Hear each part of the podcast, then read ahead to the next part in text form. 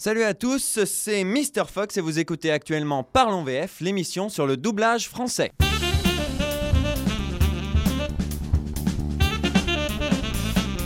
Et aujourd'hui, nous allons aborder l'histoire du doublage. Comment est-il né Quels furent les premiers films doublés Quelles étaient les conditions de travail de l'époque Et pour en parler, nous avons avec nous par téléphone Monsieur François Justamment. François Justamment, bonjour. Bonjour. Alors, je vais vous présenter un petit peu. Vous êtes journaliste pour un site web spécialisé, la Gazette du doublage, Oui, qui est affilié au site Objectif Cinéma. oui, Vous y donnez régulièrement des informations et actualités sur le monde du doublage. Vous avez également fait de nombreuses interviews sur le sujet, des reportages sur le doublage de certains films, et vous avez écrit un livre sur le sujet qui s'intitule Rencontres autour du doublage des films et de séries télé, en collaboration avec Thierry Attard, et qui est publié aux éditions Objectif Cinéma. exactement. Alors j'ai envie de vous poser euh, cette question, alors euh, pas si simple, où et quand est né le doublage? Alors oui, en effet. Donc en fait, le doublage, euh, déjà il faut remonter à l'époque du, cinéma muet et de la fin du cinéma muet. Comme le disait en fait Marcel Pagnol, le cinéma parlant est la nouvelle forme de l'art dramatique. Et donc, euh, à cet effet, le, début du parlant, le, parlant risquait de, mettre en péril la, suprématie de, Hollywood parce que à cette époque, euh, il y avait quand même des craintes du, passage du, muet au parlant pour des raisons euh, donc euh, plus euh, économiques que, que techniques et donc ces, ces obstacles euh, ces obstacles linguistiques euh, se dressaient quoi hein. Hmm. donc euh, rendant euh, difficile éventuellement les ventes des, des films à, à l'étranger Ouais, L'importation des, des films américains euh, dans, dans les pays euh, non anglophones. Voilà, exactement. Et en fait, euh, ce qui il y avait aussi des craintes par rapport aux stars euh, hollywoodiennes des années 30, euh, comme euh, Garbo ou d'autres. Les, producteurs se demandaient si ces, vedettes avaient des, voix, disons, on pourrait dire phonogéniques, hein, parce Mhm. que on, on pouvait avoir un très beau physique à l'écran, euh, et puis finalement, euh, ou jouer mal la comédie, ou avoir une voix qui n'était pas forcément très très agréable. Donc il y avait quand même quelques craintes à, à ce niveau-là. Donc, euh, avant d'entreprendre la l'invention en tout cas du, doublage, euh, il y a eu euh, ce qu'on appelle en fait une décision de, Hollywood d'essayer de, faire des, versions étrangères de, ces films américains. Alors ces versions étrangères, on les appelle aussi sous un autre nom, euh, que sont les, versions multiples, c'est-à-dire que Hollywood tournait le même film en plusieurs langues, c'est-à-dire que Hollywood a fait, venir a fait venir des artistes de, de- de plusieurs pays, dont la France. Donc ces artistes sont, sont arrivés euh, bah, sur les, les plateaux américains Il retournait euh, les. et ils retournaient les la même scène. Voilà, Cha- chaque scène était était retournée par un réalisateur du pays. hein, donc euh, voilà, allemand, français, etc. Voilà, et donc en fait on faisait des versions, euh, ce qu'on appelle donc des versions multiples. Alors euh, voilà, je vous, je vous, pa- je vous- je vous parle d'un exemple assez assez assez précis. Bon, un des premiers films avec John Wayne qui s'appelle La piste des géants, qui est un film de, de 1931. Ce film a bénéficié d'une version multiple. Donc dans la version américaine jouée donc par, par les acteurs américains, John Wayne faisait, faisait son rôle. Et dans la version française, réalisée donc non pas par Raoul Walsh, l'américain, mais par un, français qui s'appelle Pierre Coudert. Et, euh, donc euh, ce, ce- ce film a eu une version multiple euh, avec des acteurs français. Et c'est un acteur qui vivait, un français qui vivait déjà aux États-Unis, qui s'appelle Gaston Glass, qui, a- qui a fait donc le rôle de, qui a fait le rôle de John Wayne. Alors la presse française a pas forcément bien accueilli euh, ce type de film, car il disait que les acteurs jouaient euh, jouaient plutôt faux, euh, qui récitaient plutôt leur texte. Enfin bon, voilà. En plus, le, le désavantage de ces versions euh, dites multiples, c'est que ça, ça coûtait quand même très cher euh, aux productions américaines, parce que c'est euh, forcément euh, quand on refait, mettons, je sais pas, trois ou quatre fois la même scène, le tournage du film est, est autant plus long, Mmh. voilà. Et, puis elle est cachée des comédiens, etc., etc. C'était pas la solution la Bah, plus. c'était pas la solution pratique. idéale, voilà. hein. C'est, c'est vrai que ça faisait travailler un certain nombre d'acteurs, de techniciens, mais ça coûtait quand même très cher. C'est à ce moment que, dans les années euh, 28-29, il y a eu, euh, il y a eu vraiment les débuts euh, les, tout premiers débuts du doublage, hein, mais c'était vraiment hum, presque artisanal. C'est-à-dire qu'il y avait un, anglo-saxon qui s'appelait Edwin Hopkins, euh, qui a inventé euh, bon, ce qu'on appelait à l'époque le dubbing, parce qu'en fait, même en France, euh, au début de, des années 30, le doublage se, se, se, se dénommait avec, avec cette appellation anglo-saxonne, le dubbing. Donc en fait, c'était un procédé d'Edwin Hopkins qui en fait s'agissait en fait de, de substituer une voix phonogénique, donc voilà une voix qui est plutôt agréable, à une voix plutôt plutôt exécrable d'une vedette encore très à la mode. C'est ce que je vous disais tout à l'heure. Donc là, il y avait cette idée en fait de remplacer une voix. Puis il y avait un, autre personne d'origine allemande, Jacob Carroll, qui était en fait le directeur des, des versions allemandes, donc versions multiples allemandes de la compagnie Paramount, parce que ah. Paramount avait ses studios à Joinville et Paramount faisait ses versions multiples pour toute l'Europe en fait. Hein. Et donc Jacob Carroll, lui, il a eu l'idée d'utiliser euh, la technique d'Edwin Hopkins, donc le, le dubbing. Par contre, lui, pour remplacer le dialogue en VO, par un dialogue en une autre langue. Hein, pas forcément le français d'ailleurs, mais par une autre langue.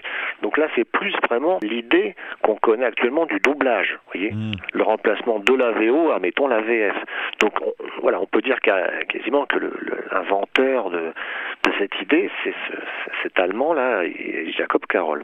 D'accord, en servant de l'idée du dubbing euh, qui avait déjà été euh, proposé. Voilà, exactement. À ma connaissance, le premier premier film ayant subi ce, subi si on peut dire euh, ce, ce, traitement ce, traitement euh, c'était en 1920 vers les, années 28 un film qui s'appelle The Flyer bon quasiment inconnu hein, euh, voilà. Il y a eu également en 1929 un film qui, qui, est connu comme étant le premier film sonore. Le chanteur de jazz. Le chanteur de jazz voilà donc où il y avait euh, plus, cinq mots, je crois, cinq mots de dialogue parlé simplement. Donc vous voyez, une expérience vraiment très très minime. Il y a eu également euh, à cette époque un autre film, là, du célèbre réalisateur King Vidor, hein, qui s'appelle Alléluia. Alors là, c'est encore un petit peu différent.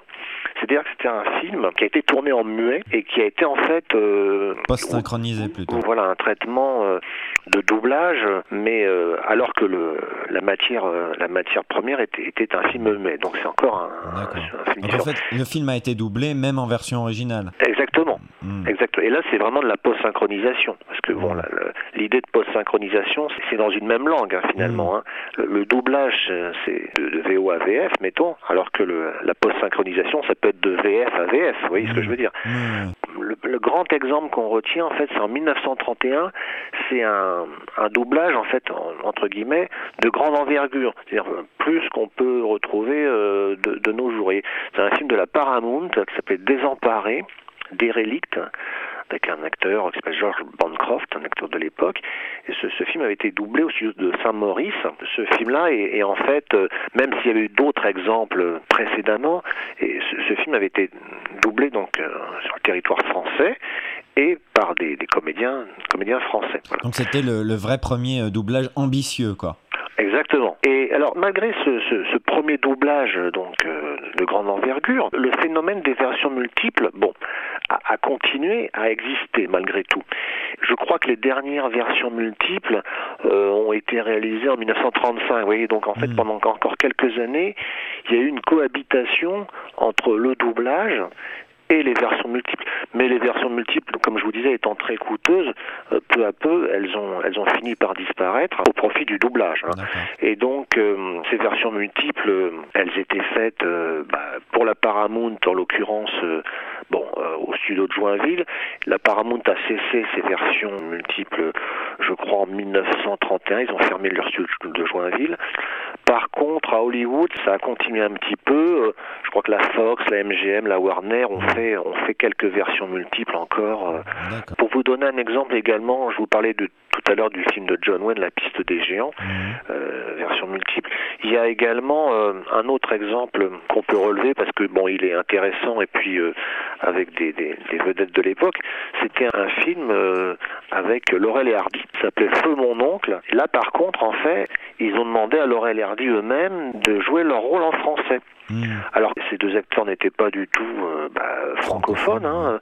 donc en fait ils avaient des, des, des panneaux, euh, ils lisaient des panneaux, vous voyez, au, derrière la caméra, et donc forcément, bah, c'était très euh, c'était quand même euh, bon, pas forcément très bien joué, et puis c'était quand même euh, bon euh, avec un accent assez assez fort, vous voyez. Voilà, on sentait que c'était pas forcément, euh, ils étaient pas forcément très à l'aise, quoi. Exactement, ils, ils étaient pas à l'aise parce que forcément ils comprenaient pas la langue, et puis en fait ils, ils lisaient plus qu'ils ne jouaient, quoi. Enfin, même si bon, leur, leur film c'est c'est surtout un enchaînement de gags et c'est pas forcément des films toujours très bavards, mais il y avait quand même il y avait quand Et c'est pour ça que euh, par la suite, euh, quand les les films de Laurel et Hardy ont vraiment été euh, doublés donc à Paris, c'est pour ça qu'on a on a choisi des des acteurs parisiens mais d'origine anglo-saxonne Pour conserver cette. pour euh, conserver bah, justement voilà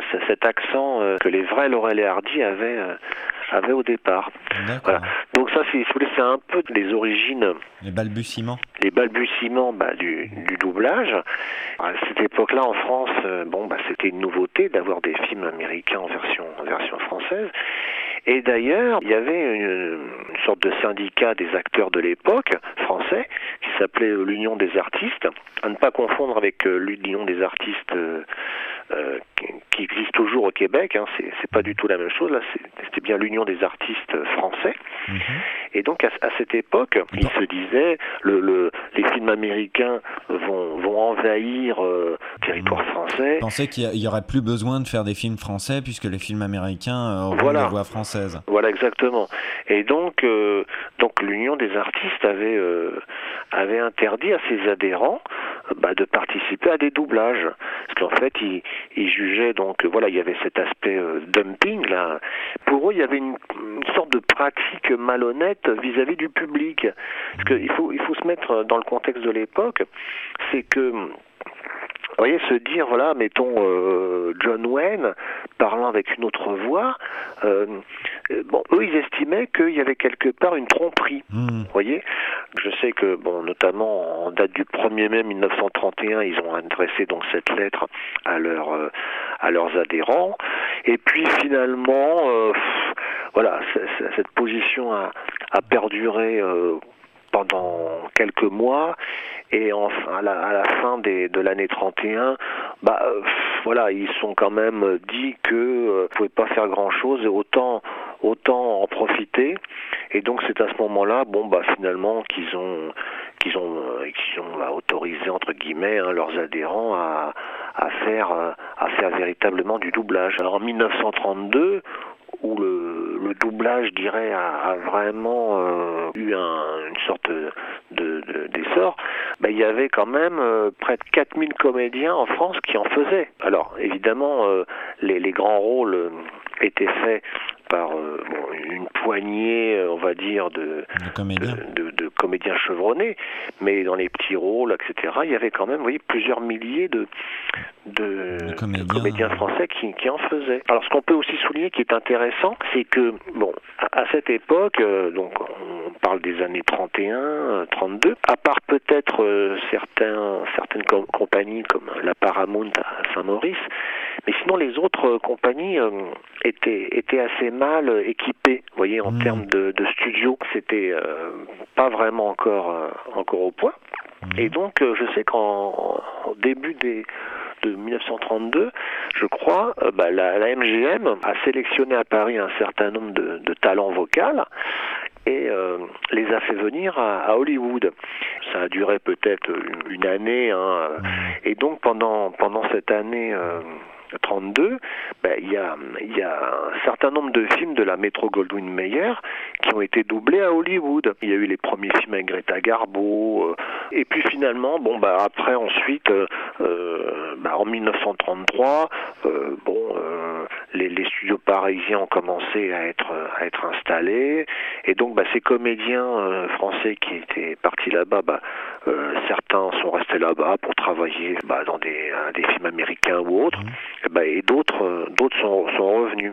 En l'occurrence, la voix française de Greta Garbo, qui était Claude Marcy, est, est revenue à Paris. et c'est qu'à partir donc de vraiment, on va dire, de 1933 où, le doublage est devenu euh, une industrie, euh, une industrie en France. D'accord.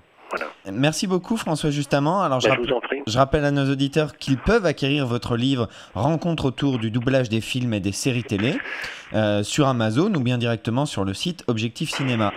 merci de, vous, de nous avoir accordé un petit peu de votre temps. merci beaucoup. Je vous en prie.